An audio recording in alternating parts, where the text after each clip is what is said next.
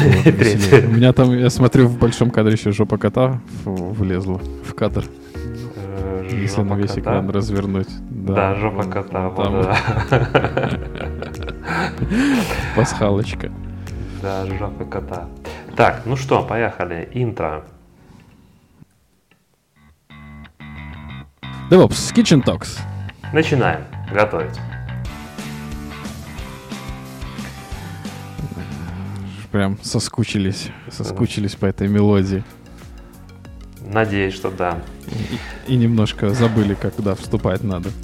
Так, э, Максим, сразу тебе скажу о том, что мы сегодня с тобой записываемся не как обычно, когда ты смотришь мне в глаза, поэтому смотри, пожалуйста, в прибор, где объектив. Так ты будешь смотреть людям мне в глаза. будет пр- проблематично будет смотреть туда. Это будет сделать. Так. Мне кажется, все отвалилось. Мне кажется, Максим не за тот проводок потянул. Мне тоже так кажется, Макс потянул не за тот. О, вернулся. Потянул, потянул и кабель отошел. Тогда лучше больше ничего не тяни, чтобы кабель не отходил. Так, ну что, ребят, всем привет. Сегодня у нас 32 выпуск ДКТ. И в новом формате. 32 ноября. А, нет, сегодня у нас только 7 ноября. Кстати, должен был быть выходным днем, но выходной день попал на выходной день. А, а, а в Германии тоже от, от, отмечают э, День Октябрьской революции? Не отмечают. Они отмечали в октябре. Я думал, ты взял Маузер, одел красную одежду и пошел гулять по центру Берлина, Мюнхена, точнее, извините.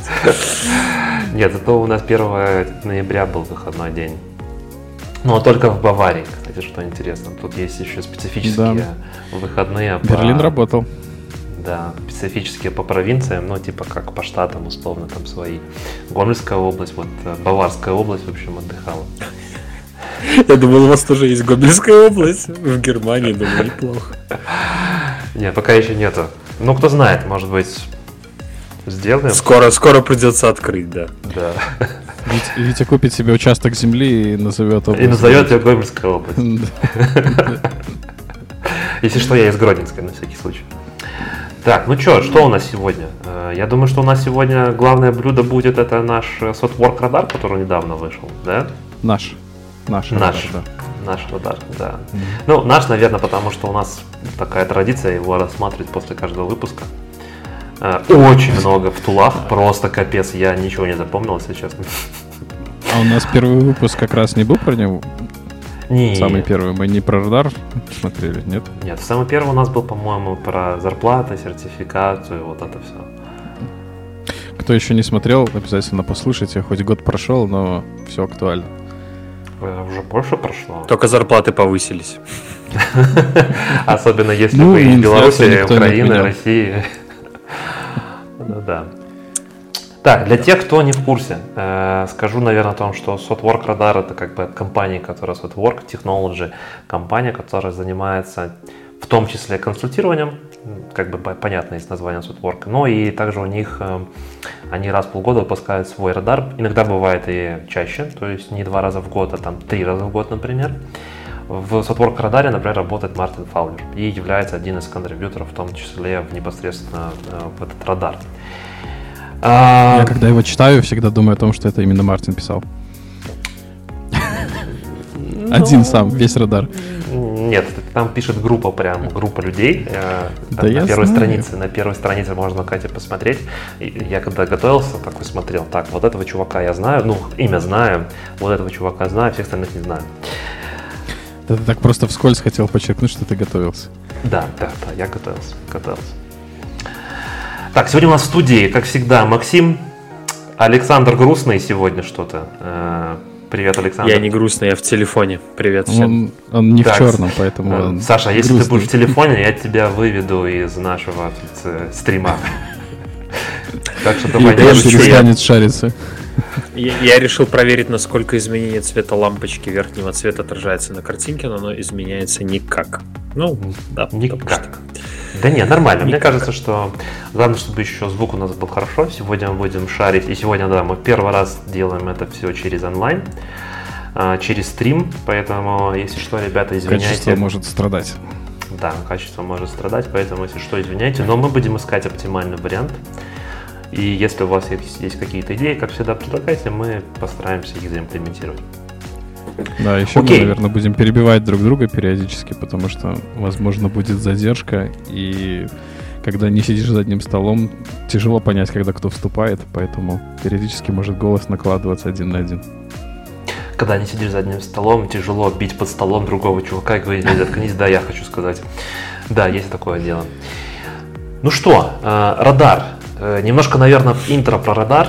Максим, расскажи, что там, что это значит, наверное, для тех, кто, может, впервые слышит Радар, почему называется радар? Потому что, как видно, поделен на 4 квадрата, разделено по сферам. Сначала это, наверное, техники, тулы, платформы, также языки и фреймворки. Но обычно мы в языки и фреймворки не сильно углубляемся, потому что больше специфика для девелоперов. Нас интересуют остальные разделы. Плюс каждый из этих секторов еще разделен на 4 секции. Adopt, Real, Assess и Hold. А, значение этих секций как можно догадаться, Adopt — это те, которые уже нужно прям вот бежать, бежать и имплементировать. Триал — это который можно сделать что-нибудь в POC, Assess — немножко присмотреться, и Hold — это уже пора бы это все выводить из своего оборота. Ну, они сейчас чуть-чуть переписали, точнее, не сейчас, уже там несколько радаров назад. Hold, они говорят просто be careful. Ну, то есть вы можете это применять, но очень осторожно. То есть не всегда hold значит, типа, нужно выводить, нужно принимать эти риски. Да, в общем, добавили политкорректности, но если простым языком, то да, Э, но обрати внимание, что вот в этом радаре холда практически нет. Вот две только в техниках и все. Э, я думаю, что это тоже связано с политическими моментами, тем, что если, например, там в тулах или еще где-то ты напишешь hold, то это может вызвать, ну, скажем так, негодование. Да, со стороны... Акции сразу упадут. Ну, в том числе, да, почему нет? Ну, то есть, э, я думаю, что это вполне возможно. Окей, ну, обычно мы начинаем сразу с техник, а, еще, наверное, то, что забыли сказать, то, что вот эти кружочки, которые обозначаются, да, вот тут что интересно, о том, что если кружочек и еще раз сверху еще один кружочек, то это значит, что этот инструмент появился впервые. А если у него, ну, инструмент или, в общем, вот этот айтем появился впервые. А если у него есть просто небольшой ободочек сбоку, то это значит, что он изменил свою локацию. То есть либо переместился там ближе к адапту, либо же, либо же там, переместился, не знаю, в hold, например. То есть какие-то изменения по ну. произошли. Если ободочка вокруг нет, это значит, то, что оно так было, так и осталось на месте без изменений. Вот эта ободочки еще разно, разнонаправленные, какие-то в центр, какие от центра, видимо, это тоже означает, откуда куда он перемещался. Э, да, да, возможно, возможно. Так я уже не смотрел прям. Окей, ну что, погнали, наверное, в технике. Ага, Саша, Саша решил пошел читать. Читать. Фак. Ну, я решил интересно все-таки. Ну да ладно, давайте разберемся. Ради чего пришли? Так, ну что у нас по техникам? Э, что вам бросилось в глаза? Я предлагаю не все обсуждать, потому что если мы будем обсуждать все, наверное, займет огромное количество времени. Я бы, наверное, кратко подчеркнул бы для тех, кто там условно впервые слышит про Дору,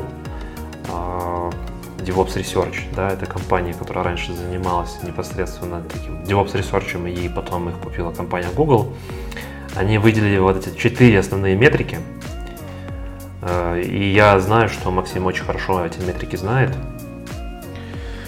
Да, знает, но прикинь, на проекте они не заимплементированы. Ну ты хотя бы расскажи, что за метрики-то.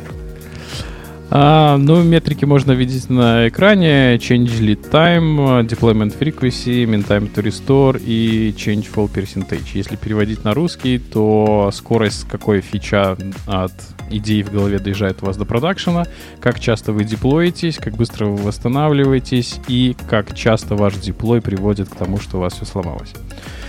Целом, да, наверное, этих четырех метрик будет достаточно для того, чтобы делать какой-то базовый анализ вашего CI-CD flow и искать, где у вас есть проблемы. Может, у вас, например, deployment frequency слишком маленький, или у вас change fail uh, percentage слишком большой, хотя не всегда это плохо, то это уже можно смотреть глубже в детали. Но если вы не знаете, с чего начать, и метрик у вас никаких на проекте нету, как, например, у меня на данный момент, а, то эти четыре это хороший базис а, для того, чтобы их заимплементировать. Ну, мне кажется, что тут би такой big challenge э, сделать это в целом. Ну, в том плане того, что а, звучат они отлично, классно. Ну, то есть я вообще ни, никакого там сомнения у меня нету, да, но просто когда мы посмотрим там, не знаю, окей, а, самое первое возьмем, а, deployment frequency, да, по-моему, или там lead time. Lead time. Change, change lead time. Э, как мы будем это делать? Через Jira? Ну, да, наверное. Первое, как у тебя появился тикет в бэклоге, да, то есть не в in а именно в бэклоге, и когда он доехал до э, develop а, не, ну, не до develop а, точнее, а до продакшена. То есть либо когда он вошел в релиз, либо когда произошел деплой на продакшн. Хорошо, окей, okay. deployment frequency... Deployment frequency, ну, окей, можно там, типа, не знаю, чем мы там делаем, GitLab CI или там Jenkins, в целом, наверное, можно через API шку эту получить. Но MTTR, да. э, нужно подключать еще мониторинговую систему, которая будет говорить о том, что сейчас произошел fail, и не факт, что она вот прям вот так вот хорошо скажет. Сейчас fail, сейчас restore. Ну, и, либо ты можешь полагаться на свою систему, либо опять-таки через Jira, если у тебя тикеты как-то автоматически заводятся. Например, да, у тебя появилось, что у тебя проблема, тикет появился. После того, как ты проблему решил, тикет закрыл. Если ты его закрыл не через полчаса, как проблему, конечно, решил. Хотя это, кстати, это, это тех, этот KPI, он тебе покажет, что у тебя есть проблема в процессе. Если проблема решилась, а тикет закрылся через полчаса. Поэтому Но... подходы могут быть разные. Но да, ну, в общем, как бы я бы, наверное, засуммировал бы тем, что на самом деле вот эти вот метрики это все классно, но мне кажется, их очень сложно заимплементировать на продакшене в реальности. Ну, то есть, если сегодня сесть и у вас есть какой-то environment, скорее всего, состоящий там из э, трекинга ваших задач, из вашего CI-CD инструмента, из вашего мониторинга, который это может быть что угодно, там CloudWatch, New Relic, Zabbix или еще что-то. И в общем, мне кажется, это прям будет такой хороший челлендж, чтобы это все синтегрировать в одном месте и показывать все четыре метрики сразу. Но метрики, да, ну, они вот да, как ни странно, что эти метрики, они достаточно часто везде подсвечены, да, и в Доре, и вот здесь в SotWorks, но при этом из коробки нету решения, которое ты вот так, оп, применил, как телеграф, допустим, закинул на агента, и он тебе пошел там собирать всю информацию по ноде твоей то эти, да, надо будет подумать в зависимости от того, какие именно тулы у вас есть на проекте, в зависимости от этого будет имплементация отличаться. Ну, слушай, мне кажется, вот в техниках как раз-таки, когда мы говорим про Softwork Radar, они никогда тебе не говорят, э, как это имплементировать. Вот там, да, а они, это все вот в разделе тулов, если там что-то имплементируют. Вот, например, в этом радаре, да, опять Zero Trust Architecture, и видишь, оно уже в этот раз сместилось, ну, судя по всему, сейчас я перепроверю. А, да, Может, ну, подчеркнуто. Да, оно подчеркнуто, я просто хочу посмотреть. Э, да, оно было в триале, сейчас вверх, оно, да, да. В октябре прошлого года оно было в триале, теперь они еще раз его поменяют и говорят, что это уже типа адопт. И ну, я не знаю, как у вас впечатление сложилось, а у меня сложилось вот после того, как я просмотрел радар, не так, Витя, как ты готовился, конечно, но после того, как я просмотрел, у меня сложилось впечатление, что тут основные темы это две. Первая это security, потому что очень много говорится про security, и вторая это переход на remote. То есть много тулов, которые позволяют совместно либо работать с кодом, либо совместно решать какие-то задачи и так далее. А... Как у вас мысли после просмотра? Я с тобой не соглашусь они вообще, если ты откроешь э, сам PDF-ку, да, то... Да, я там читал эти четыре, там, пять направлений, которые они да. там хотели задать. Но у меня при просмотре всего больше сложился акцент как-то на security, что меня триггернуло, и на ремоуте. Ну, слушай, как бы... Ну, окей, окей. Ну, смотри, как бы, если мы вернемся там в начало PDF, например, откроем, да, какие mm-hmm. темы они там задают? Они говорят про адаптинг Кавка, они говорят про закон конве... Кон... Кон... Конвой. Конвой сло. Конвой, да. Если вдруг кто-то не знает, то закон конвоя это когда у тебя в организации существуют какие-то отделы, и если между ними настроены некие процессы, то ваше приложение должно повторять эти процессы. Приложение не и... должны, а оно будет повторять. Потому что вы не сможете построить другое приложение. Да, точнее так, ты сможешь построить другое приложение, но оно не будет работать. Я поэтому говорю, что оно должно повторять те бизнес-процессы и вообще взаимодействие с другими отделами, потому что по-другому application не будет работать, ну, то есть он не примется э, изначально. И еще вот последнее то, что они говорят о том, что вот платформы их становится все меньше, что кажется, кажется, Пицца? что что уже все выбрали своего клауд-провайдера и все переехали на Kubernetes. Да, Максим? Нет. Он еще не умер? Нет, они говорят о том, что в этот раз они как-то не очень сильно там акцентировались на платформах, да, потому что сейчас два направления. Это кубик и все едут в клауд. У меня что-то отвалилось, кстати. Слышал звук, как будто что-то отвалилось. Да нет, вроде все нормально. Нет, все нормально. Если я вдруг пропаду, то провис. знаю, то знаю. Окей. А, Саш, давай, выбирай следующую тему. Экран пошарь. Да, так я шарю экран. Это, это я управляю. Ага, я понял. Ну, на втором пункте тут, соответственно, Platform Engineering Product Teams, да, мы об этом говорили в прошлом разборе в октябре, да.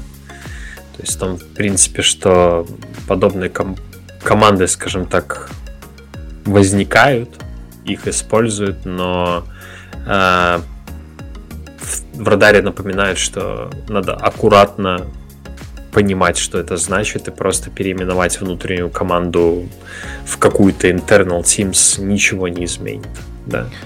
То есть, в принципе, основной посыл в подобных компаниях, командах, скажем так, в компаниях, которые их применяют, это как раз-таки возможность и желание их реализовывать какие-то команды, которые будут обслуживать внутренние потребности других команд, а, как раз-таки в платформе, куда на чем они будут разворачиваться, да, для того, чтобы создать такой уровень абстракции. Но это, по крайней мере, мое понимание. Возможно, как бы ребята как-то дополнит его. Ну, ты хороший, хорошо сказал, да, что должно быть понимание того, что должны быть отдельные команды. А если мы вот говорим за мир аутсорса, да, то как заказчику продать вот эту идею о том, что да, у нас есть девелоперы, которые де- девелопят продукт, но нам нужен не только один DevOps, который будет за все отвечать, но нам еще нужна отдельная продуктовая команда, которая будет создавать нам, ну, скажем так, инфраструктуру, на которой эта платформа будет работать. Ну, не платформа, а продукт. Есть мысли? Ну, если заказчику это не надо, то зачем ему это продавать, да? То есть, условно, если есть такой запрос, если у заказчика есть проблема, которую можно с помощью этого решить, вот тогда можно продавать. Просто прийти и сказать, а вот вы знаете, а давайте-ка мы сделаем что-нибудь такое. В Softworks Radar не читали последний? Написано, что чтобы все было успешно, надо делать такую команду. Хотите быть успешными? Ну, слушай, один из поинтов... А вы где-нибудь встречали?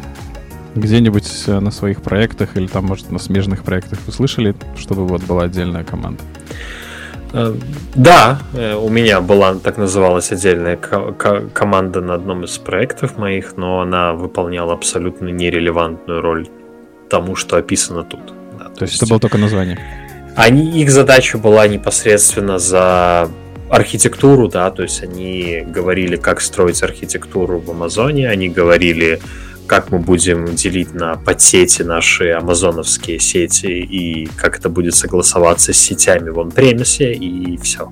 Ну, то есть, по факту, какой-то другой существенной задачи они не решали. Ну, на мой взгляд, это немножко выбивается из э, концепции, которая описана тут. Это скорее просто про неправильный маршрут, выделение каких-то команд, которые отвечают за один большой кусок глобально на всех проектах. Тут немножко все-таки про другое, да. По крайней мере, выглядит так. Я, ну, я не знаю, я слышал разные истории, и вроде бы некоторые компании рассказывают, что у них такое есть, но насколько это работает или не работает, я, к сожалению, лично не знаю примеров, где это работает, где я видел реально, что это работает. По крайней мере, в моем опыте такого не было. Ну, мне кажется, это только зарождается еще относительно. Ну, и uh-huh. если мы говорим там про platform team, ну, Слушайте, как бы мне кажется, это такие вещи, как бы немножко еще политические относительно, да, там и Team Topology, то, что здесь вот Software Radar там при, при, привносит, как типа, вот, посмотрите, кстати, очень классная штука, к сожалению, по-моему, там доступ к ней платный, если мне память не изменяет.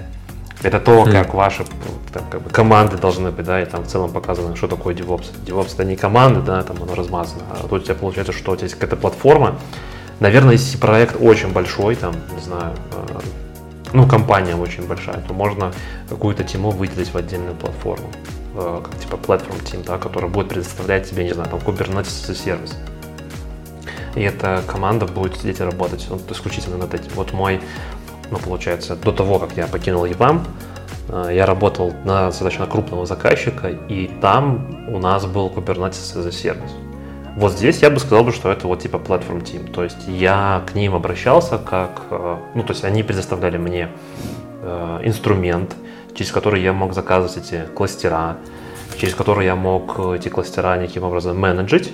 Да, они находились там, типа в GCP, в Ажуре, в OnPrem, еще где-то там, да, но по факту для меня это все было типа вот есть тима, которая отвечает вот за это. Ну, вот, наверное, это самое близкое из того, что подразумевается в данном пункте. Да, но это можно сказать, что это еще сервисная команда тоже. Ну, то есть вот такое вот э, немножко не до конца понятно. Окей, э, Макс, давай ты следующий выбирай. Я предлагаю, кстати, не идти все подряд, да, а выбирать, наверное, только ну, то, что самое интересное. Ну, давайте. Сейчас я перейду на другую вкладку, за это в технике, потому что я же не вижу, что происходит. О. Ну, я пошарил. Mm-hmm. Ну, Спасибо. А следующий, третий момент в адапте это Zero Trust Architecture. Я думаю, Максим нам напомнит, что это такое в двух словах.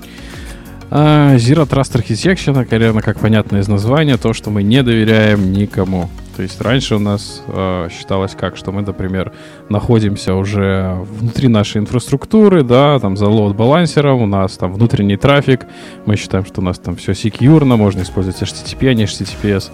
Zero Trust Architecture говорит о том, что так делать уже в современном мире нельзя. Никто не спит, э, хакеры развиваются, могут залезть и уже за вот баланс развиваешь и начать шкодить, скажем так, за пределами. Поэтому, несмотря ни на что, откуда ваш трафик приходит, по умолчанию весь трафик считается недоверенным и нужно либо его шифровать, либо добавлять какие-то еще алгоритмы проверки. Да, ну видно... вот еще в октябре, да, прошлого года он был еще в trial е, да? Угу. Ну, то есть, наверное, такой основной посыл из этого Zero Trust, то, что если раньше мы фаерволы настроили, сказали, что, например, вот там из, в интернет торчит только фронтенд, да, а там бэкенд, например, только из фронтенда, да, и трафик между фронтом и бэкендом, он там, типа, не знаю, не шифрованный и так далее, то сейчас принимать о том, что безопасный трафик с фронта приходит, к сожалению, там, условно, нельзя. Э, трафик везде, да. там, с любого компонента системы, неважно, там есть доступ снаружи или нету, всегда нужно считать о том, что, а может быть его сломали. И там в радаре они пишут о том, что существует очень много э, моментов, когда происходит хак некий, да, и э, ты об этом хаке узнаешь только через X время. Это X время, это может Когда быть тебе месяц, письмо два, пришло на почту. Заплатите нам выкуп. Да, да, да, да, да, да, да, да, да. Ну, оно может прийти там через, не знаю, через 2-3 месяца. То есть внутри твоей инфраструктуры жили, жили там 3 месяца, да, э, собирали все данные и так далее. И ты об этом узнаешь только через 3 месяца, или там, через X месяцев. Поэтому нужно изначально думать о том, что все компоненты между собой небезопасны. Ну, там есть еще один из пунктов, я немножко перескочу, да, э, там что-то state of materials или ну, что-то про, про materials, не помню, какое первое слово. И там они указывают на то, что вот было это совещание с Байденом, да, у больших крупных компаний, где они говорили о том, что нужно делать все более секьюрно, а нужно больше времени уделять безопасности. Как вы думаете, повлияла ли а, эта встреча на то, что Zero Trust Architecture вышла вверх в SS? Ну, я точно могу сказать о том, что я не сохранил ссылку, но я поищу, постараюсь ее прикрепить к нашему выпуску, когда мы будем это делать. Э, Amazon уже сделал первый шаг, да, они выпустили бесплатный тренинг по безопасности. Как один из вот результатов той встречи как раз таки это было о том, что нужно инвестировать X количество денег в образование там, разработчиков и вообще в целом там, всех, кто связан с IT, чтобы А, безопасность, типа, это первый, типа, пер, первое то, что, о чем нужно думать. Но Саша, это пошло наверх, ну, я думаю, что да, почему нет? Саша, ты что думаешь?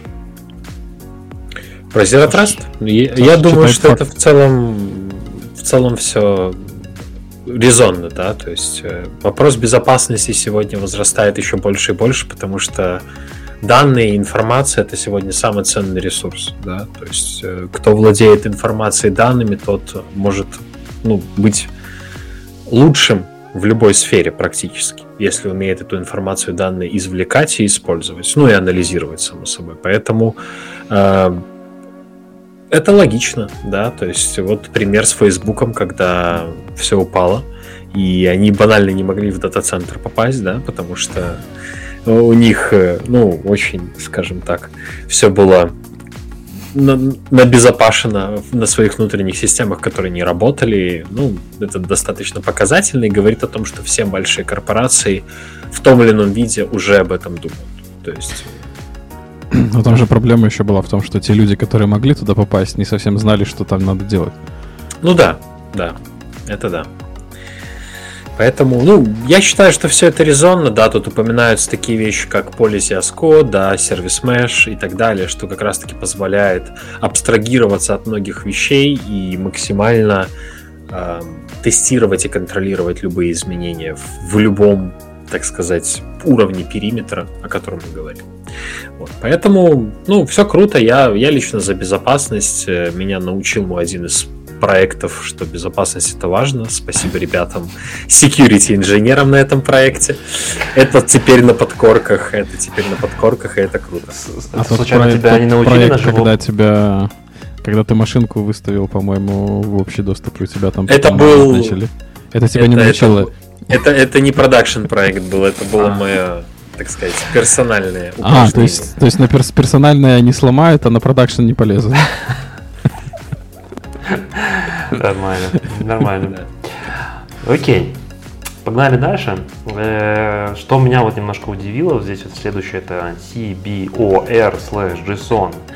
Эм, если там, ну скажем так, попытавшись покопать вглубь, я понял, что это условно аналог протобафа. И по сути это протокол передачи данных между какими-то э, сервисами, аппликейшенами и так далее. И базируется он на JSON, скажем так, для нас что это значит? Это значит о том, что э, он бинарный, это позволит передавать данные, те, которые раньше мы передавали там JSON, например, в схемах или еще что-то, то теперь это все будет там в бинарях и будет, соответственно, меньше занимать место. Но мне кажется, что это один еще из таких этапов развития IoT в целом, как средство такой эволюции, что дальше будет развиваться. Ну, смотри, там наверное, в размере... Я там тоже посмотрел одну презентацию, там была статистика приведена, да, JSON против Сибора. Uh-huh. Допустим, в размере он, конечно, да, компактнее получался, но не настолько э, явное было отличие, как если сравнивать с э, постобработкой. То есть они взяли там, не знаю, 10 сообщений, да, в JSON и в Сиборе, и 10 тысяч раз отправили их на какую-то там аппликуху, которая должна была их обработать. Uh-huh. И вот если в JSON она обрабатывала там за 700 миллисекунд, то в Сиборе она обрабатывала в среднем за 100, там, 190, по-моему. То есть вот скорость обработки намного быстрее идет. Я mm-hmm. думаю, вот это более ключевой момент, чем именно с размером, потому что у нас скорости все равно становится все больше и больше, 5G, там все дела. Вот, ну, поэтому ну, больше, размер больше... имеет значение, конечно, но не столько, как скорость обработки. Ну, просто, если честно, я как бы так сильно глубоко не копал, но вот мне было бы интересно послушать, в чем будет разница между тем же протобафом и вот этим протоколом. Ну, потому что, как бы, как по мне, ну, тут, тут, да, я понимаю, что Сибор это, по сути, базирующийся на JSON, как бы, который раньше там ну, JSON есть там везде уже много давно где заимплементен, да.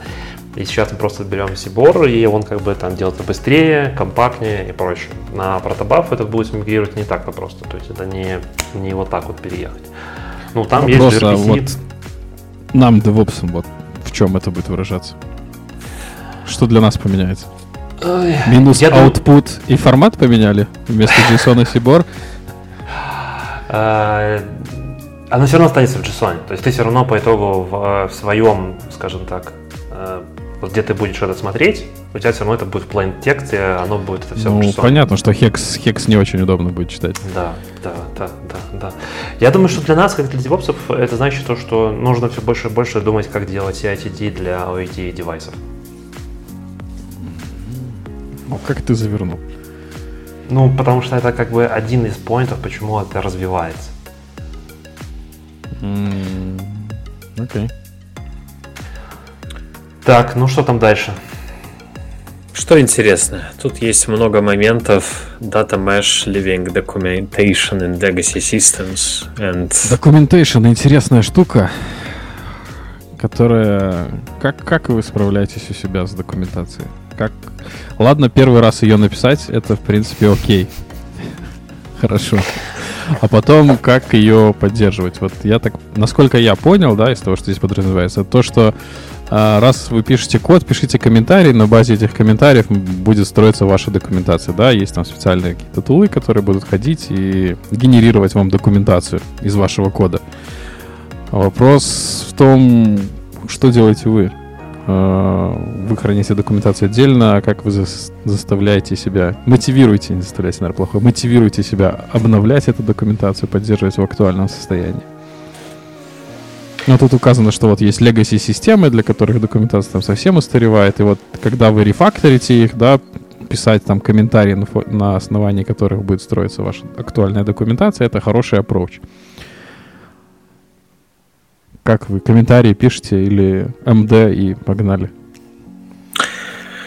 Ну, Тут, тут, да, вопрос вот как раз-таки про БДД и про то, что всякие автоматизированные инструменты позволяют генерировать документацию автоматически. То есть я вот сходу а, вспоминаю, например, такой инструмент, как Terraform Docs, который позволяет э, генерировать автоматически документацию для Terraform модуля, например, да?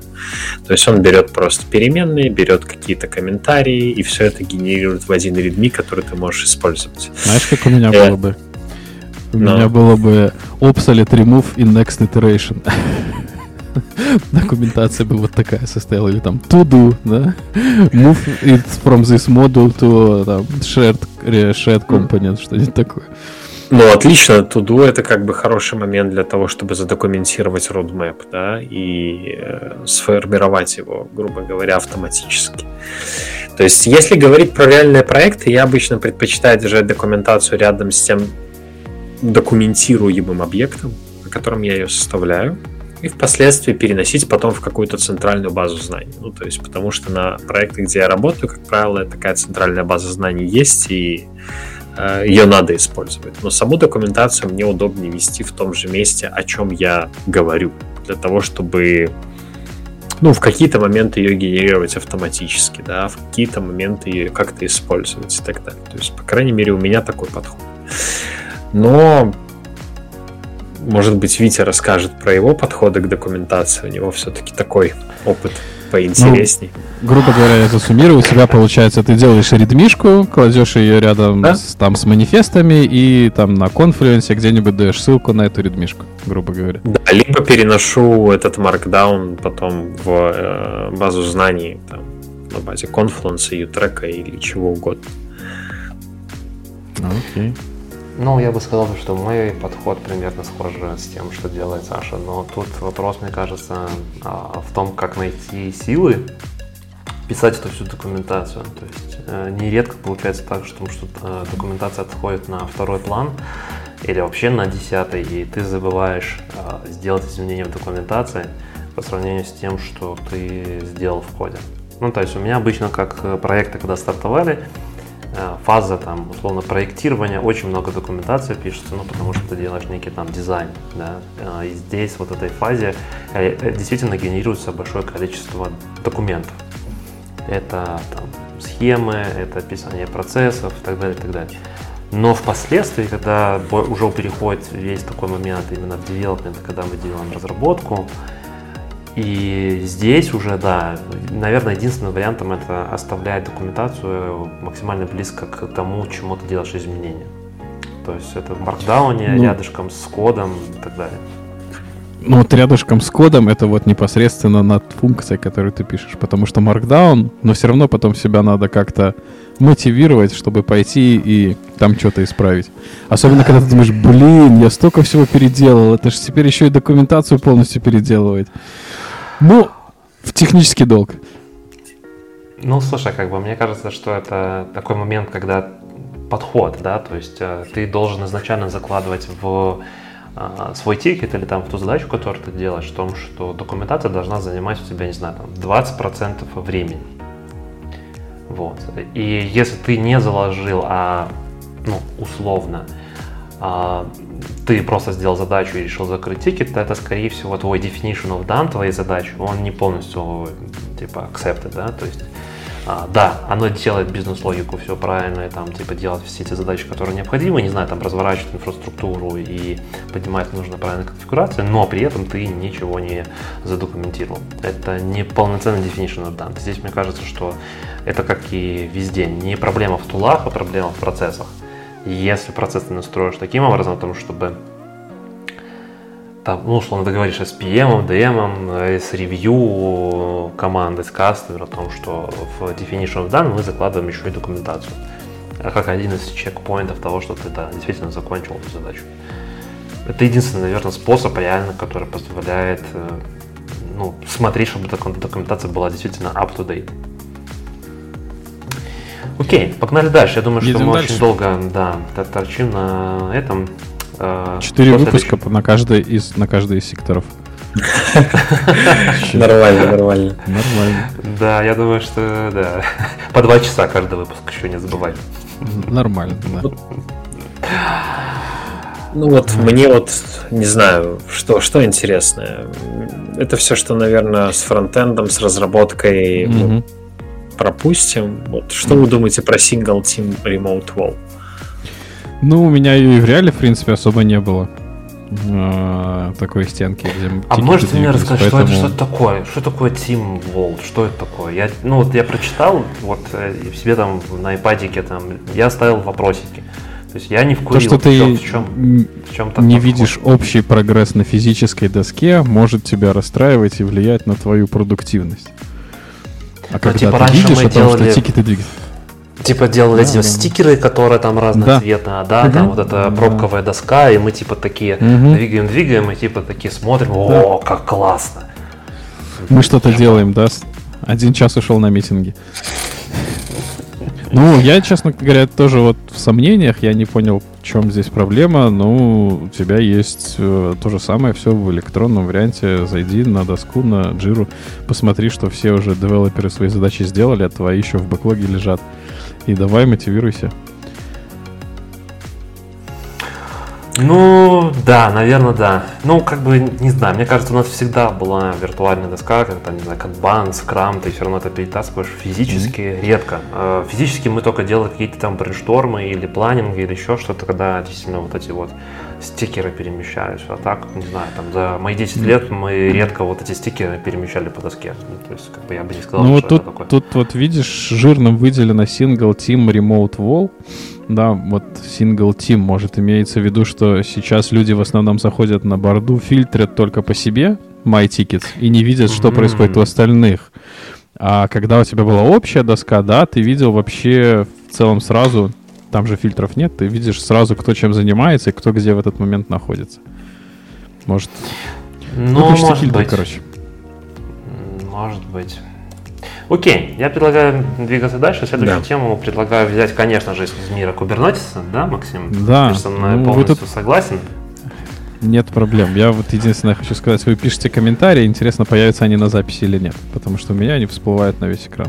Ну, не на весь экран, а в правом углу всплывают. Нет, не думаю. Это private чат. А, если бы у нас был бы стриминг, Тут есть функция в этой платформе, то, что ты можешь эти комментарии выводить прямо вот на стрим.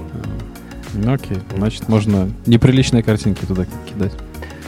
А, по-моему, там только Доступная текст. для наших патронов. Мягко Максим намекнул, что у нас есть э, патроны. Давай, Kubernetes. Hotwire отлично звучит. А, Витя, давай. Или, Hot... или, или не ты. Саша, ты с Hot Wife не перепутал опять? Так я же говорю, что классный раздел на сайте платформы. Оператор паттернов for One Cluster Resources. Смысл его заключается в том, чтобы через... Ну, точнее так, эм, я бы сказал бы, это, как по мне, это реализация э, GitOps. То есть, когда мы внутри кластера делаем типа GitOps, тот же Argo CD, который тебе может показать, о чем у тебя происходит. И при этом ты еще можешь смотреть на другие какие-то инструменты. То есть ты создал там в, в классе, не знаю, что, что-то там, и это сделал какой-то ивент э, дальше для, не знаю, продвижения, создания еще чего-то там, или а, триггера какого-то ресурса, или, ну, в, в таком духе. Потому что в конце ребята приводят в качестве примеров вот на этот паттерн. Это как раз-таки Argo CD, Flux, Crossplane, я не знаю, что это такое, первый раз слышу. Но Flux и Argo CD это по сути реализатор GitOps подхода непосредственно в Kubernetes. Когда у тебя есть э, desired state, который ты хочешь достигнуть, описанный там манифестом или вашими какими-то другими конфигурационными файлами в виде там Helm чартов и так далее. И ты можешь увидеть там разницу. Ты можешь сделать dry run, то есть посмотреть, например, что произойдет, если я принесу эти изменения. Похоже, как с тем же Terraform. Это то, как я понял. Саш, у тебя, может, какое-то другое впечатление создалось? Нет, ну это все валидно. Сейчас очень становится популярно делать оператор для всего, да, и в частности вот для клаудов уже сегодня существует возможность установить официальные операторы, которые позволят разворачивать инфраструктурные компоненты таким образом, где у вас есть custom definition какого-то объекта, который при применении в кластер специальным сервисом, который будет этот, а, обслуживать custom definition, это все разворачивать. Плюс у вас есть возможность сделать ваш кластер, по сути, единым точкой входа в оперирование всем, да, то есть, грубо говоря, кластер будет иметь возможность развернуть что-то в Амазоне, а ни один пользователь не будет иметь этих возможностей, плюс мы накладываем сюда GitOps, плюс мы накладываем сюда какие-то security штуки, и в итоге у нас получается достаточно э, закрытая платформа, которая сама себя обслужит изнутри да, то есть аналог с тем, как вот GitLab, да, у тебя есть раннер внутри кластера, у него есть права делать все, и он так делает.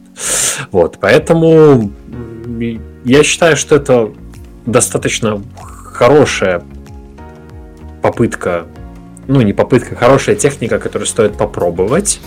Но лично мне э, вот эти вот э, кластер-операторы э, не всегда нравятся. Ну, например, то, как работает RabbitMQ в Kubernetes через их официального оператора, мне не нравится за счет того, что это пока очень сильно костыльно. То же самое про MongoDB.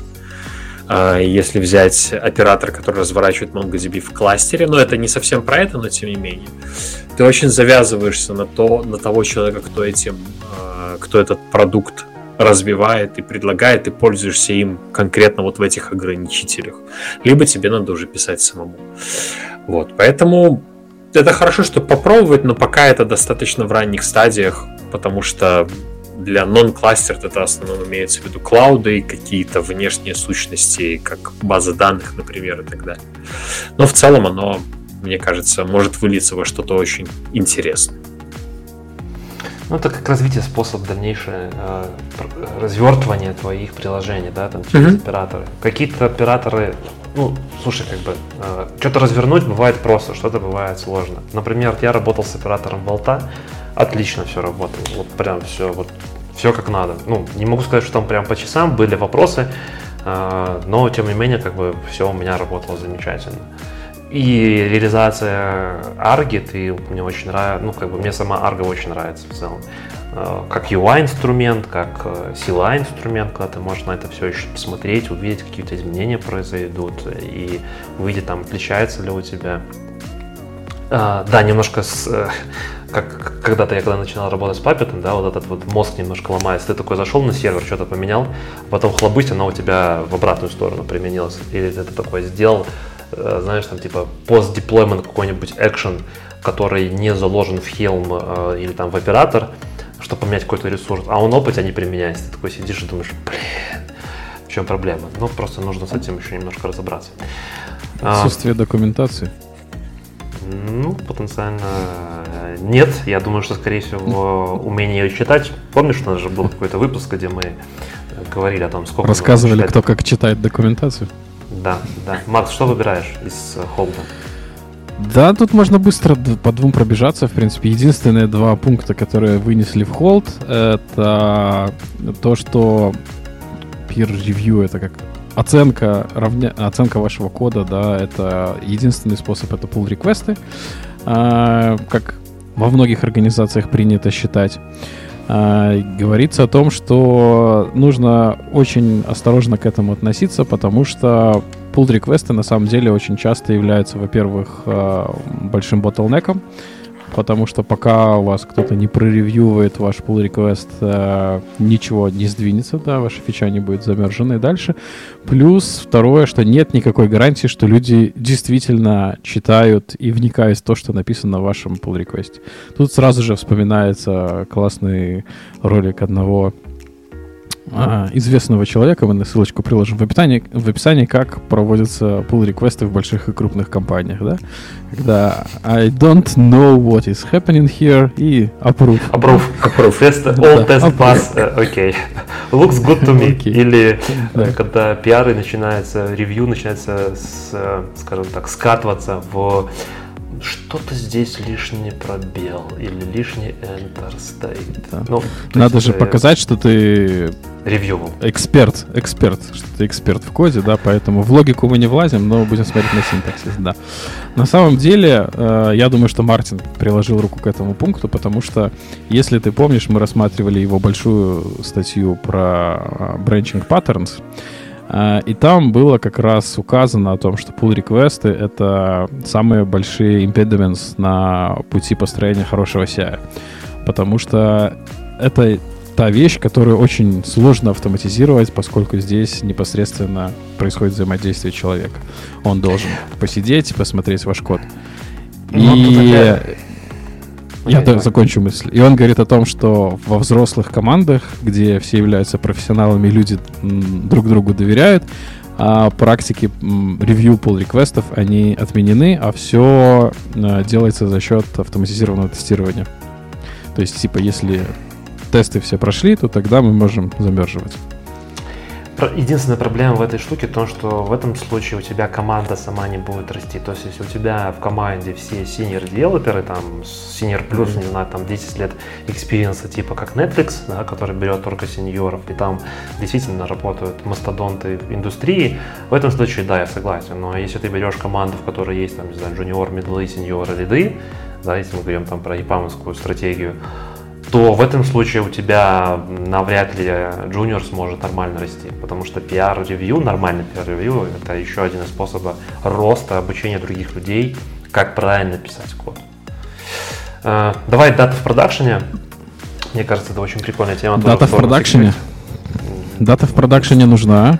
Надо, чтобы она э. была актуальная, а мы поговорим про тестовые environment. Потому что там не нужно использовать продакшн дату. А, опять-таки, скорее всего, связано с а, тем, что у нас растет security, и насколько, я думаю, все наши зрители и слушатели знают, что наши dev environment немного отличаются от production, особенно в части security, да, там лист privilege применен ко всем ресурсам у нас. Вот, поэтому, когда используете вы э, данные с продакшена на тестовых environment, это очень-очень плохой подход, особенно в том случае, когда может случиться какой-то ликич, и у вас реальные данные утекут э, нехорошим людям. Саша выделил какой-то кусочек кода, наверное, хочет как-то подчеркнуть, что здесь сказано. Мне нравится общий, общий, общий, общий рассказ. Да, не, мне нравится, что ты говоришь, произойдет ликидж. Это очень... Для тех, кто не очень сейчас, что это такое, может звучать очень страшно. Ну, в целом, да, я просто подчеркнул, что есть такое понятие, как обфускейт, обфускация данных, да, когда мы убираем всякую sensitive информацию перед тем, как заиспользовать что-то с продакшена, потому что понятное дело, что сгенерировать случайным образом какие-то данные, которые позволят нам протестировать наше приложение, не всегда возможно. Поэтому берут данные с продакшена и убирают оттуда все плохое, пользовательское, типа кредитные карточки, номера и так далее. Ну да, в целом все понятно. тестируем максимально аккуратно то, что можно протестировать. Как обычно, все звучит логично, но мы этому не следуем. Ну, я не знаю про вас, я следую. Саша сказал, я следую. Вы, не знаю, делайте, что я даже, я даже документацию апдейчу. Да, я написал функцию и сразу пишу к ней комментарий. Ну что, что у нас там дальше? Я предлагаю муваться в платформы. Э, давай платформы, потому что в тулах огромное количество. И я бы сразу первое, что у меня здесь бросается в платформах, это GitHub Actions. Мне очень понравилось, как чуваки расписывают о том, что у GitHub Actions есть все еще, ну, скажем так, вопросы, проблемы. И вот э, что они перечисляют, это, например, ретриггер, single job, э, как это сделать без комита, если я правильно понимаю их основной консерн, условно. Как вызывать другие экшены внутри одного экшена. Э, и как поддерживать shared libraries. Вот это основные вопросы, которые сейчас есть в GitHub Action.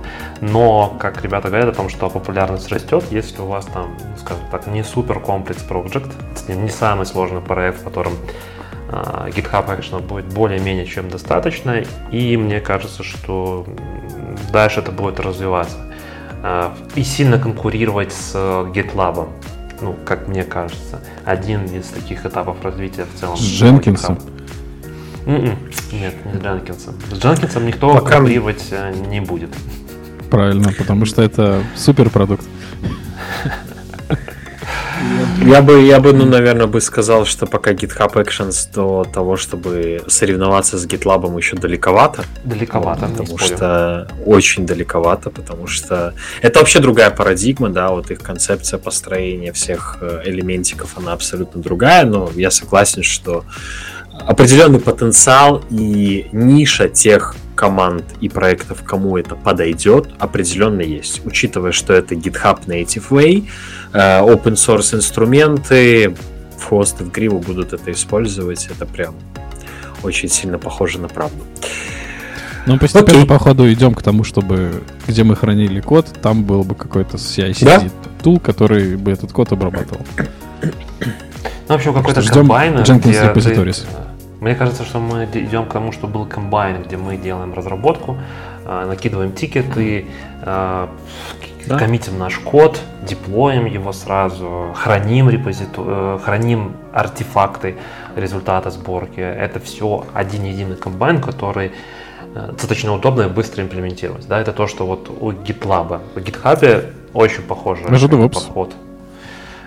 В том числе, да, да, да. Едем дальше. K3S. А, Все опять же в развитии IOTA. А, это еще раз посвящу тому, что lightweight Kubernetes. Что мне здесь прям очень сильно понравилось, и я прям себе на том же iPad повыделял. А, вот это последнее предложение. Сейчас давайте я включу нам шаринг, чтобы было видно. Mm-hmm. И Саша нам выделит последнее предложение. Что они заюзали K3S для кассовых машин. Я ну, просто... Ну, как говорили, на калькуляторах будет Kubernetes. По-моему, это стало ну, реализовываться. Ну, вот. а, потом, а потом они сделают Kubernetes платным. И все, как с докером, да? Подсадили всех на иглу, а потом начинают доить. Ну, не, ну, ну это, короче, это, это прикольно. Это прикольно кассовые машины запихнуть Kubernetes, это прям шутки Зачем? шутками там раньше. А, единый инструмент деливери системы в разные environment. То есть ты чаще всего у тебя есть какое-то приложение, окей, это у тебя как бы э, контейнеры твои, да, но к контейнеру у тебя чаще всего идут, ну, тот же сайткар паттерн, когда у тебя есть твой бизнес, Logic Application, да, который выполняет там основную задачу какую-то, ну, там, не знаю, центральное что-то, а рядышком еще какие-то, а как достучаться, какой-то NGRS, да, а какие-то еще security policy нужно применить, а еще нужно мониторинг агент поставить, а еще какую-нибудь штуку, которая, не знаю, там, трейс отправляет или логи, и еще что-нибудь, да, и еще что-нибудь, вот эти вот кубики. И способ доставки на кассовый аппарат, условно, да, не будет отличаться тем, что ты э, доставляешь это, не знаю, в какой-то клауд или там полноценный Kubernetes. Все те же Helm-чарты, все те же манифесты, ничем отличаться это не будет, и все те же подходы можно э, применить и заэплайить. Плюс это супер, ну, не то чтобы lightweight, да, там, но тем не менее контейнеры, они могут быть очень минималистичны. И K3S, чем отличается там, от Kubernetes, то, что он достаточно simple, простой, а, легче, там только один бинарник, по сути, и вместо базы данных etcd там SQLite. Но, по-моему, это прикольно. Согласен. Похоронили, короче. Что? Едем дальше. Сайт знакомств нет? А, это не мамба. Это Саша. Ход Вайф еще не отпустила. Саша. Это я про это мало что знаю, поэтому да, не будем об этом говорить. Давай Пулуми, Саша. Тема твоя? Ой, Пулуми. Ну, можно сказать, что Пулуми сейчас очень сильно развивается. Они активно становятся более mature во многих вещах. Да, недавно, если я, я не, не сменяет память, вышла уже версия 1.0 для управления кубернетисом через Pulumi. Вот. Э, и они обрастают все большим и большим количеством интеграций и возможности управлять разными э, ресурсами с помощью Pulumi. Pulumi это, кто не знает, это такой более правильный инфраструктура code, когда мы описываем на нативных языках программирования. Ну, под нативными языками я понимаю что-нибудь типа TypeScript, э, Python, GoLang и так далее. Что значит правильный? А, потому что Terraform это все-таки не код, это по сути DSL, который реализует нам управление инфраструктурой. Да? То есть, говоря инфраструктура код, мы в первую очередь слышим и понимаем, что я могу написать код, и это будет инфраструктура, а в реальности получают свои уровни абстракции, типа state файлы, потом какие-то провайдеры, потом какие-то еще вещи, и многие разработчики не очень этому рады. Pulumi как раз-таки это то, что позволяет данные, ну, скажем, расхождение того, как это звучит, как оно есть, свести на нет. Ну, окей, да, ты рассказал разницу между декларативным там, и скриптовым подходом, но я бы не говорил, что один из этих подходов правильный, а второй неправильный. Скорее всего, один подходит для одних ситуаций, второй подходит для других ситуаций. Э, и декларативный, например, хорош тем, что ты можешь сделать меньше ошибок. И, в принципе, ты можешь достаточно быстро развернуть инфраструктуру. Поэтому, ну, каждый умеет хорош по-своему. Называть что-то правильным, а что-то нет, наверное, некорректно в наш век толерантности. Нет, все правильно. Это, обрушим это, платформа акций HashiCorp. Это, это, это, это скорее голос, э, голос людей, кто пользуется, да. Вот у нас был там на подкасте когда-то Карен, да, вот он, в частности, написал очень хороший пост, касательно этого всего дела, да, и он реально, ну, звучит в нем очень много боли и того, что перекликается с комьюнити, да, вокруг тех, кто хочет писать код. И, кстати, ну, тут нету разницы, они оба декларативные, то есть тут не надо, императивностью тут не пахнет и скриптом тут не пахнет, потому что ты тоже описываешь декларативно, но по-другому то, что ты хочешь сделать, и более того, если сравнивать количество кода, который надо написать, то для того, чтобы развернуть Terraform полноценный Kubernetes кластер, который будет готов работать, на Пулуме займет в раз 10, а то и больше строк кода, чтобы это сделать то же самое. Чтобы у тебя был Kubernetes кластер с какими-то кластер-сервисами, которые позволят тебе обслуживать кого-то, другие приложения. Ну, как мы знаем, Kubernetes скоро умрет, поэтому пример не засчитывается. Хорошо. Ну, в любом случае, тут описано, что э, Pulumi это более подходит для Cloud Native архитектур, да, который включает возможность писать контейнеры, serverless функции и так далее. Э, и, в принципе, отлично работает. Ну, аналог тут упоминается AWS CDK, да, который предоставляет практически идентичный функционал, но с большим фокусом в Amazon. Вот, Pulumi все-таки более Cloud. Да, универсальный. Cloud-агностик. Да. Окей, я предлагаю следующие две темы быстренько осветить. Это опа э, без первой буквы Ж, просто опа Gatekeeper для Kubernetes. Mm-hmm. Это по сути... Ну, ты скажешь опа без? Э, Нет, OPA без G. Uh, Open Policy Agent, если расшифровать, это по сути веб-хуки для Kubernetes, которые позволяют вам добавить дополнительный security layer для того, чтобы проверять, что, что вы, ну, как бы, uh, там, что вы можете задеплоить, что вы не можете задеплоить и так далее. И это все можно описывать, конечно же, CRD, Custom Resource Definition, со своими констрейтами, и там добавлять свои темплейты и так далее. Вторая сразу же тема, быстренько, очень коротко, это Sealed Secrets. Это, по сути, то, как мы храним секреты в Kubernetes. Если вдруг кто-то не знает, когда вы создаете секрет в Kubernetes, если вы не заплатили никакой механизм шифрования, то в etcd они все равно будут находиться в скажем так, в открытом виде. То есть, если кто-то взломает вашу etcd и посмотрит на ваши секреты, они все равно там будут ну, в plain тексте. То есть, нужно отдельно включать шифрование.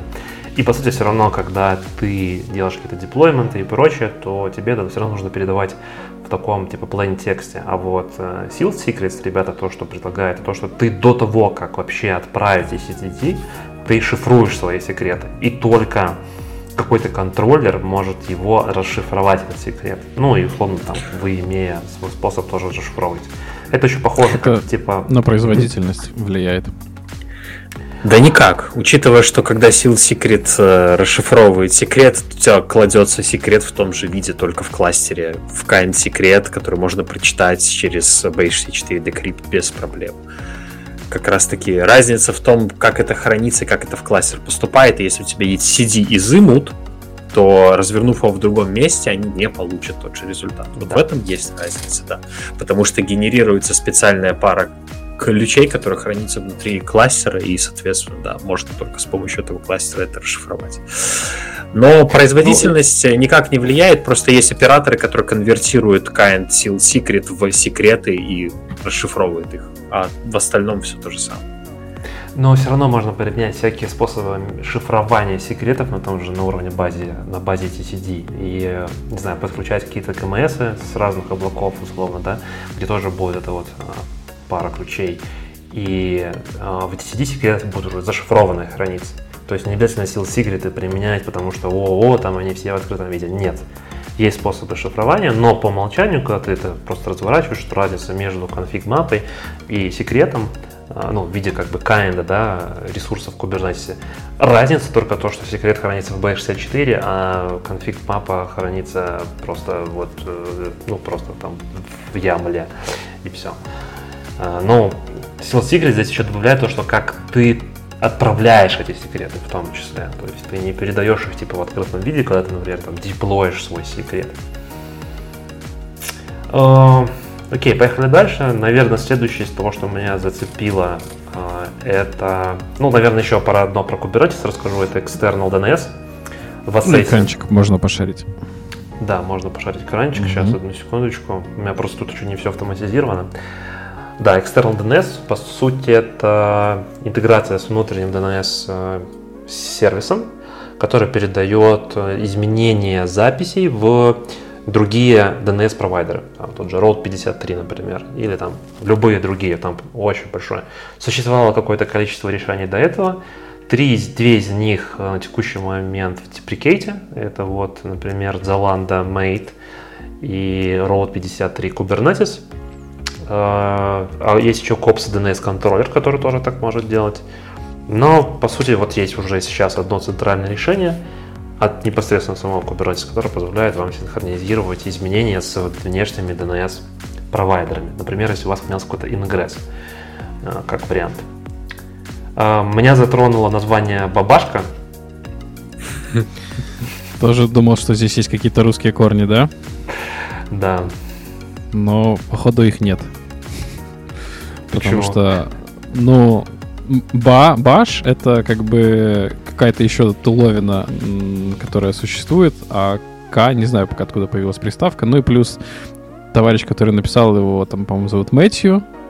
А, я нашел единственный, ну не единственный, там много было видосов по Clojure, где рассматривался конкретно этот тул. Э, название ролика на YouTube написано по-русски, при этом весь сам доклад идет на английском языке. Я думаю, что имеет смысл, наверное, присмотреться к этой штуке, особенно для ребят, которые работают с Go, потому что мой, мое мнение, что эта штука как раз будет с ним соперничать. По крайней мере, по, тем, по тому сравнению, что приводилось в таблице от разработчика, конечно, будем считать, что он мог лукавить, а, но его конкретно проект работает быстрее, чем а, те же самые, та же самая имплементация на Go. Я думаю, что имеет смысл, чтобы ты рассказал вообще, что это делает, что за бабашка, в чем смысл, причем здесь сравнение с Go. Я думаю, что нашим слушателям или зрителям сходу непонятно, даже если и смотреть на экран и увидеть слово. Ах, да мне самому было непонятно, что такое Clojure. Какой-то какой специализированный специализированный язык для программирования чем-то там пересекается с JavaScript, а, может из него из него выехал э, и стал популярен, вот и нет не требует он запуска Java виртуальной машины. А, вот преимущество непосредственно этой вот бабашки. Она использует объекты Java, классы Java, у нее там есть встроенные библиотеки, к которым ты можешь там обращаться, забирать, с ними работать, подключать внешние. А, то есть, грубо говоря, весь функционал и мощь Java ты можешь использовать, но при этом тебе не нужно запускать а, виртуалку, Java машину и твои скрипты все это будешь писать непосредственно на Clojure. То есть, если ты знаком да, с Clojure, да. то вперед. Да. Если ну, не знаю, хочешь, кажется, можешь выучить это... Go.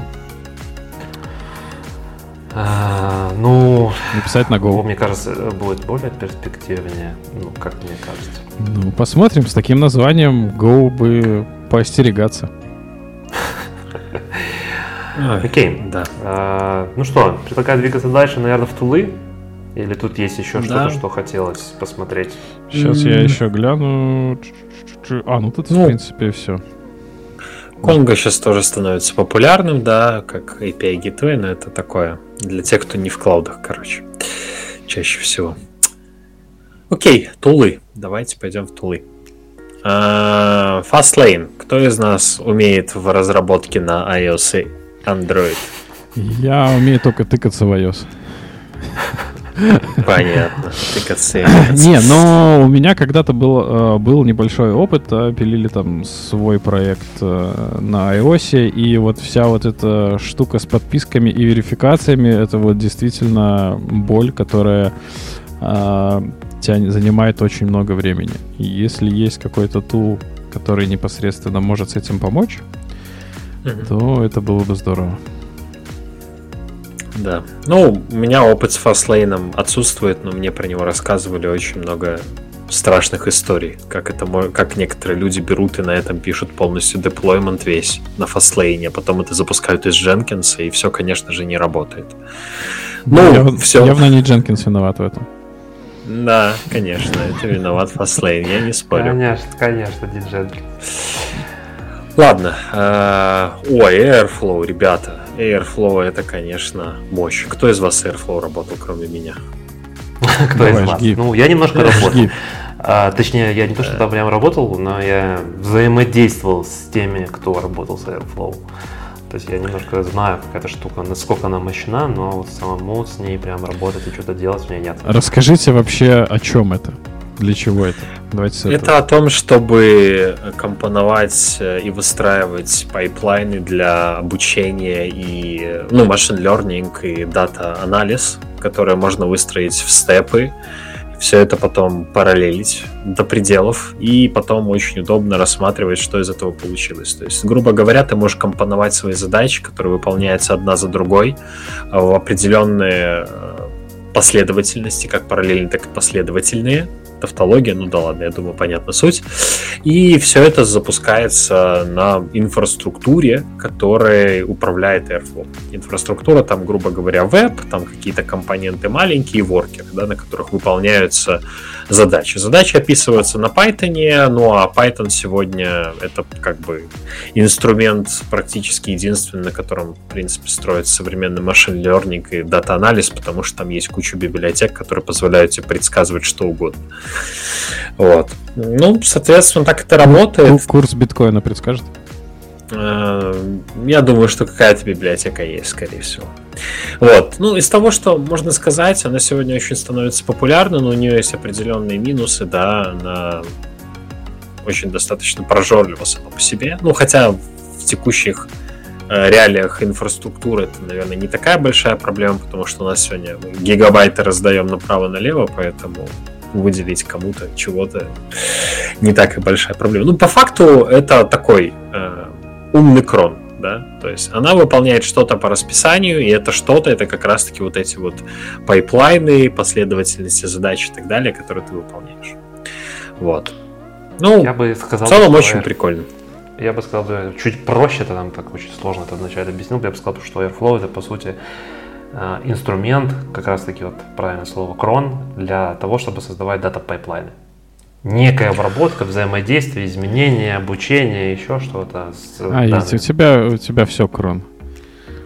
А, что-то со да? стероидами, что-то без стероидов. Все ну, крон. Да.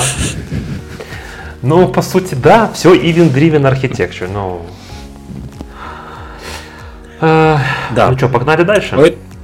Да, погнали дальше. Батект?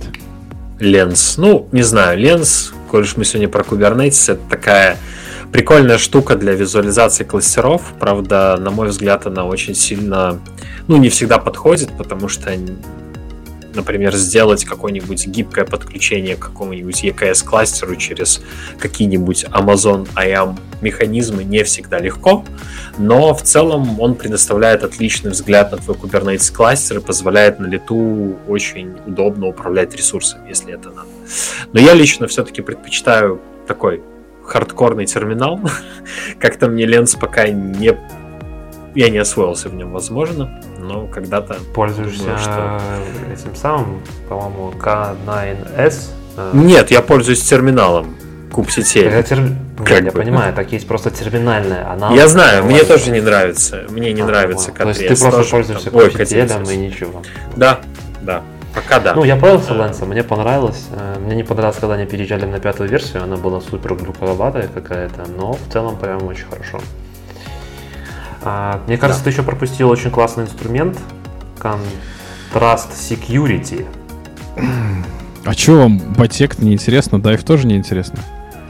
Да, давай, давай, давай, давай. Вперед, вперед, Макс. Давай, давай, давай.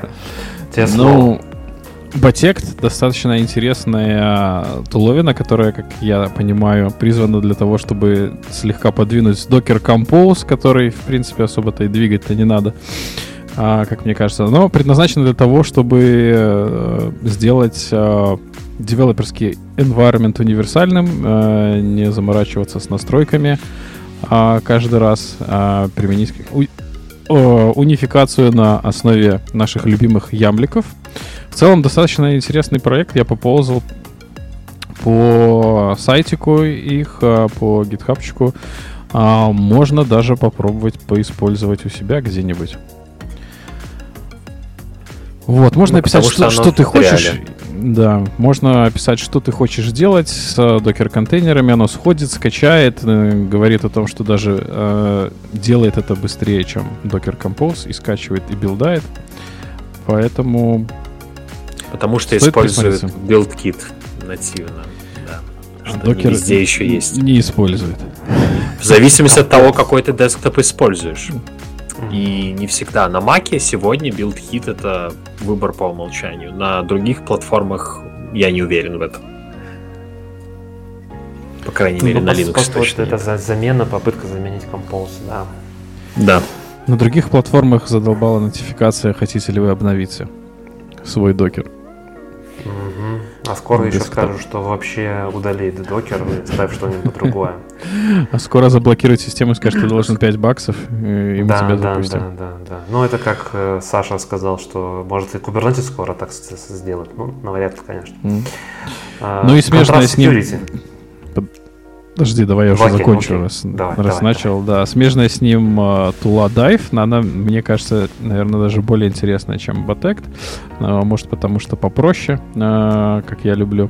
В общем, позволяет вам сканировать Docker image и uh, прям в режиме реального времени. Можно открыть, посмотреть каждый слой, что в слое есть, что в слое менялось. Плюс можно встраивать CI-пайплайн и следить за тем, как эффективно используется у вас а, место в ваших докер-контейнерах и в слоях непосредственно. А, интерес, вот прям вот это интересная тула, которую даже хочется больше, больше потрогать и больше внедрять. Не знаю, тут на примере там 28 килобайт было, Типа, что у вас неэффективно используется место, 28 килобайт вы э, лишних э, заюзали, э, и поэтому не прошли Quality Gate, но тем не менее, тем не менее.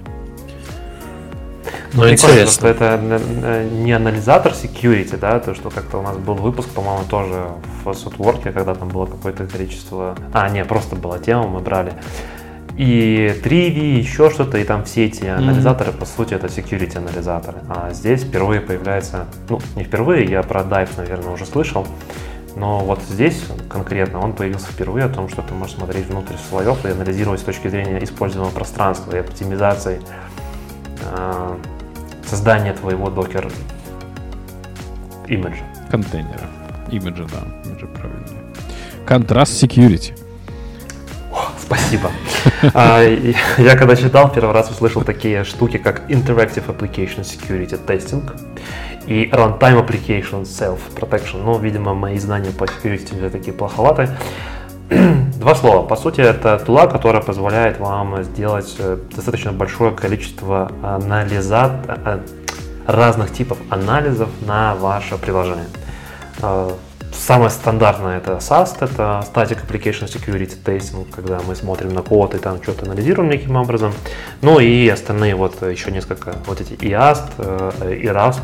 Я зашел еще на их сайт, посмотрел, они там, Гартнер про них прям говорит, ну, короче, такие интересные, интересный инструмент. Я думаю, что... Я не посмотрел, сколько он стоит, буду честен, но мне кажется интересно, как э, момент интеграции тоже в CI-CD и имплементации security. Ну, то есть security прям очень важно. Саша? Окей. Да нет, ну что, Assess, да, потому что не знаю, про что еще можно тут поговорить в триале. Я, в принципе, про контраст security тоже прочитал в первый раз, и тоже первый раз увидел именно IAST. RASP я слышал, а вот IAST нет. Ну, не знаю, чем он особо отличается, так, к сожалению, не смог изучить. Идем в SS или нет? Да. Да, да, да, да. А... Давай, давай, Саш, давай. Жги. Серт э, менеджер, ну, понятное дело, что очень прикольно, все круто, позволяет выписывать сертификаты по custom definition в вашем кластере и обслуживать оба. Э, Саша, мне кажется, твоя камера перегрелась. Парень в черном оправдывает свое а, прозвище. Прикольно. Вот это интересно. Ну ладно, давайте так тогда сделаем. Бэкап для камеры. Бэкап для камеры. Будем так выглядеть, да? Я думаю, не против. Лучше так, чем никак. А, вот, ну. Стало не сильно хуже. Cert Manager. Cert Manager, да, это инструмент, который позволяет нам выписывать сертификаты на лету по каким-то событиям. И в целом он отлично работает с разными типами сервисов, которые это позволяют делать, как Let's Encrypt, Vault и так далее. Ну и, соответственно, прям прикольная штука. Я использую. Вам советую. Вот. Не знаю, что сказать. Потому как ты описывал, сразу стало понятно, что ты ей пользуешься. Ну да. Аж ну камера да, ну перегрелась да. сразу. Саш такой, ну наконец-то, наконец-то. Окей, что, что еще интересно? Код Визми опять еще один тулинг для совместной работы. Вот, кстати, то, про что говорили э, мы в техниках, да, о том, что совместно, э, не как это, оценка вашей деятельности не всегда равно pull request. Вот, наверное, код Визми один из подходов, как частная имплементация парного программирования, наверное, да, как можно обойтись без pull реквестов но при этом быть более-менее уверенным в том, что код э, соответствует там какому-то качеству, стандартам, там еще чему-нибудь. Пожалуйста, используйте, все придумано. Пользуйтесь. Я бы здесь еще обратил бы так. внимание, наверное, на 56 пункт, это Modern Unix Command. Как-то мы с Максом планировали и... записать э, ролик про те инструменты. Про CICD.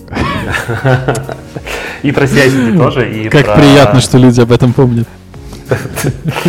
Но мы должны записать, Макс, мы должны его записать. Мы должны разобраться, что такое CICD. Наконец-то. Э, в общем, это переписанные инструменты на, на Unix, типа, там, например, того же ката, который явля... имеет аналог на Rust, написанный типа BAT, э, с, под... с подсветкой синтаксиса. Ну, в общем, красивая, классная штука. Или, например, тот же EXA вместо LS, или grep вместо... Значит, RIP, RIP grep вместо э, грепа. Grep. Да, RIP grep. А, Я знаю одну, чаще... которую которую, даже если вы никогда не слышали, что это Modern Unix Command, но про эту команду все слышали, а может многие даже и пользовались. И для меня было удивили, удивительным, что это именно вот э, от, из части Modern, Modern Unix, коми, Modern ну, Unix Command, да. GQ. А, ну, слушай. Ну, мне кажется, что ее просто аналога древнего нету, поэтому она является модерн, она написана сейчас. Есть есть греб. А, греб. Сета ВК, пожалуйста, чего? ВКшечкой можно еще. Кстати, из инструментов седа ВКшечки, тут прямо два инструмента есть, которые делают э, ну, непосредственно. Да, есть. Сейчас посмотрю, как они называются. По-моему, Комбай первый.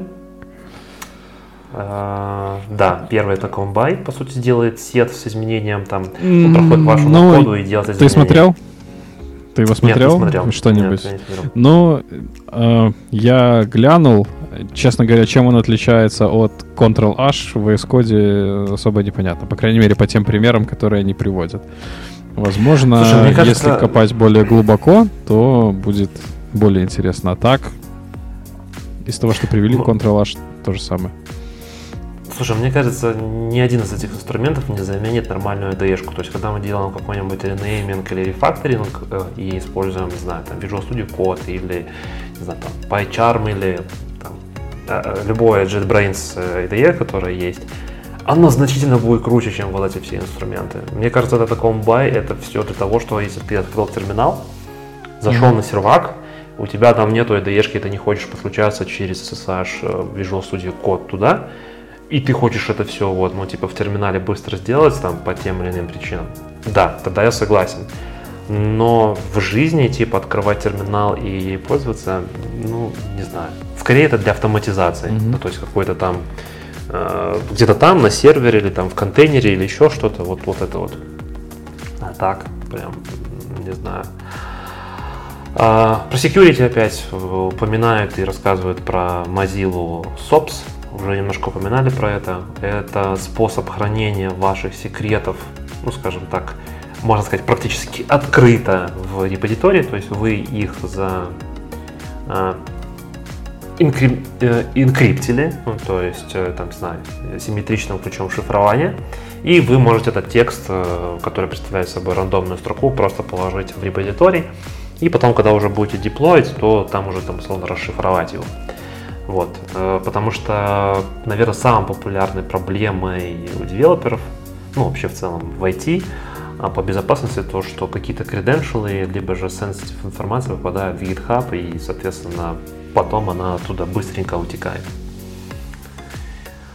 А, да, а это способ положить вроде секрет прямо в GitHub, хранить его в GitHub, но при этом он будет достаточно безопасным. То есть это не третий инструмент, типа там волта, где вы храните там ваш секрет, а это прямо в GitHub у вас будет. Ну, все равно нужны интеграции, да, например, э, тот же Terraform умеет, ой, Terragrant умеет с SOPS работать нативно, что тоже очень круто. Да. И иногда, да, очень сильно помогает.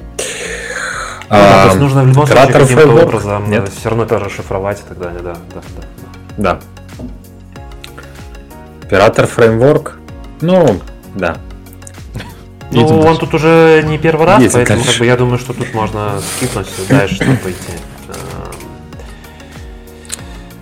Регула. Я предлагаю... Я, подожди, я предлагаю просто открыть их сайт. А, для тех, кто не знает, это тула, которая предлагает вам потестировать ваш код, посмотреть на их сайт, закрыть и не использовать ее.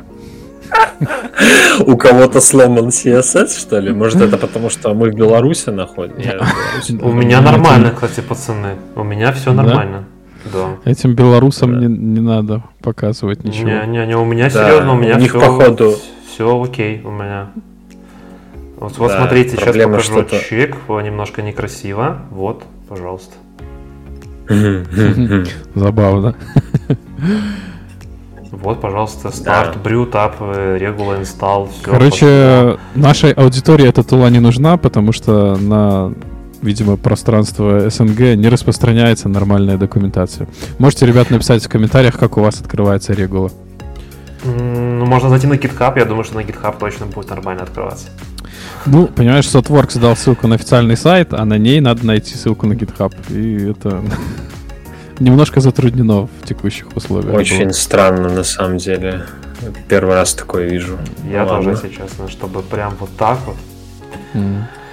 А, я хотел нет. сказать, э, инструмент чуть выше был, это ProxyMan. А, я думаю, что очень популярный будет инструмент для тестировщиков, и в случае, если у вас тестировщиков веб-приложений, потому что, ну, скажем так, я достаточно часто, когда раньше работал на проекте, связанном с разработкой веб-приложений, пользовался Чарльзом. А, он есть как под Windows, так и под э, macOS. Если я правильно понял, то ProxyMan сейчас работает только под Mac, и это, по сути, аналог Чарльза. А, ну, мне кажется, достаточно интересный инструмент. По сути, будет перехватывать все ваш, весь ваш трафик и показывать, что в нем приходило, какие пакеты и так далее, так далее, так далее. Ну, такой реально полноценный э, замена Чарльзу. Все очень интересная тенденция. Вот э, мы рассматривали, этот, как этот тул назывался, который я говорил, что надо присмотреть. Бабашка, да? Бабашка. А, он, Бабашка, он в своей презентации на Ютубе говорит, что это работает там на Linux, на Mac и даже на Windows. Говорит, я не знаю, кому это будет интересно на Windows, но сейчас это модно. Это говорит о туле хорошо, поэтому я подчеркиваю, что на Windows она тоже работает. И когда я смотрел еще какой-то тулинг, там тоже было написано, да, что работает на Linux, на Mac and even on Windows. Все очень плохо почему-то считают, что на винде ничего не работает. Отчасти это так, но не всегда. Да. Да. Что там, что-нибудь еще осталось у нас? Ну, еще один инструмент по изменению кода, который называется Source Graph. Э, не знаю, насколько он. Ну, это то, что... Инструмент по изменению кода? Э, ну, вот как мы смотрели, комби. А, да? по замене, по замене. По замене, ну типа АВК, SEDA, да, то есть это типа SED-like интерфейс имеет. Эта штука уже в отличие от комби платная, кстати. А, ну и все. Больше ничего из такого из интересного я себе не подсвечивал. Ну да. Э, language и фреймворки, опять очень много всяких там JavaScript э, и прочего. Вижу, тут Kotlin появляется, Multiplatform Mobile, что достаточно клево и здорово, что Kotlin так продвигается. TensorFlow, Machine Learning, мне кажется, это достаточно большая тема, тоже в плане ее движения, я думаю, что дальше это будет все еще развиваться. А, Kafka, KSQLDB, ну, по сути, это такая штука над Кавкой. PyTorm, Geometric, опять же, Machine Learning, ну, в общем, ML прям очень много, и JavaScript, все вот это вот. Но тема не сильно прям наша, поэтому я предлагаю сильно не останавливаться здесь. Ух. Ну вот и разобрали. Достаточно быстро в этот раз. Мартин а, на часах, не так много на час... написал. На моих часах час 38 заняло. Я думаю, что еще на монтаже это вырежется и будет где-то, наверное, час 30. Пять минут. Не, ну 5 минут это прям слишком коротко. Саша, твоя камера, может, уже остыла? Я и не знаю, пока она не хочет включаться. Не могу сказать, она походу выключилась. Хорошо, я предлагаю тогда, наверное, прощаться с нашими зрителями, слушателями и разбирать технические полеты что у нас с камерами и как вообще? Или кто-то хочет еще а. что-то дополнить? Пишите в комментариях, если вы знаете, какую платформу лучше использовать. А, на всякий случай, я думаю, что в процессе шаринга вы увидели, этот был StreamYard. Мы записывали сегодня через StreamYard. А, подписывайтесь, ставьте лайки. Спасибо, что подключились. Прошу прощения за перерыв и Саша за уснул или Саша уснул или завис? Все, Саша вообще отключился, мне кажется. У Саши, наверное, еще ноутбук перегрелся. Ну, блин, у него же Mac с вентилятором даже. Ну да, у него уже на M1, да. Ну, черт знает. Хорошо. Включай наш джингл. Будем завершать. DevOps Kitchen Talks. Закончили. Готовить.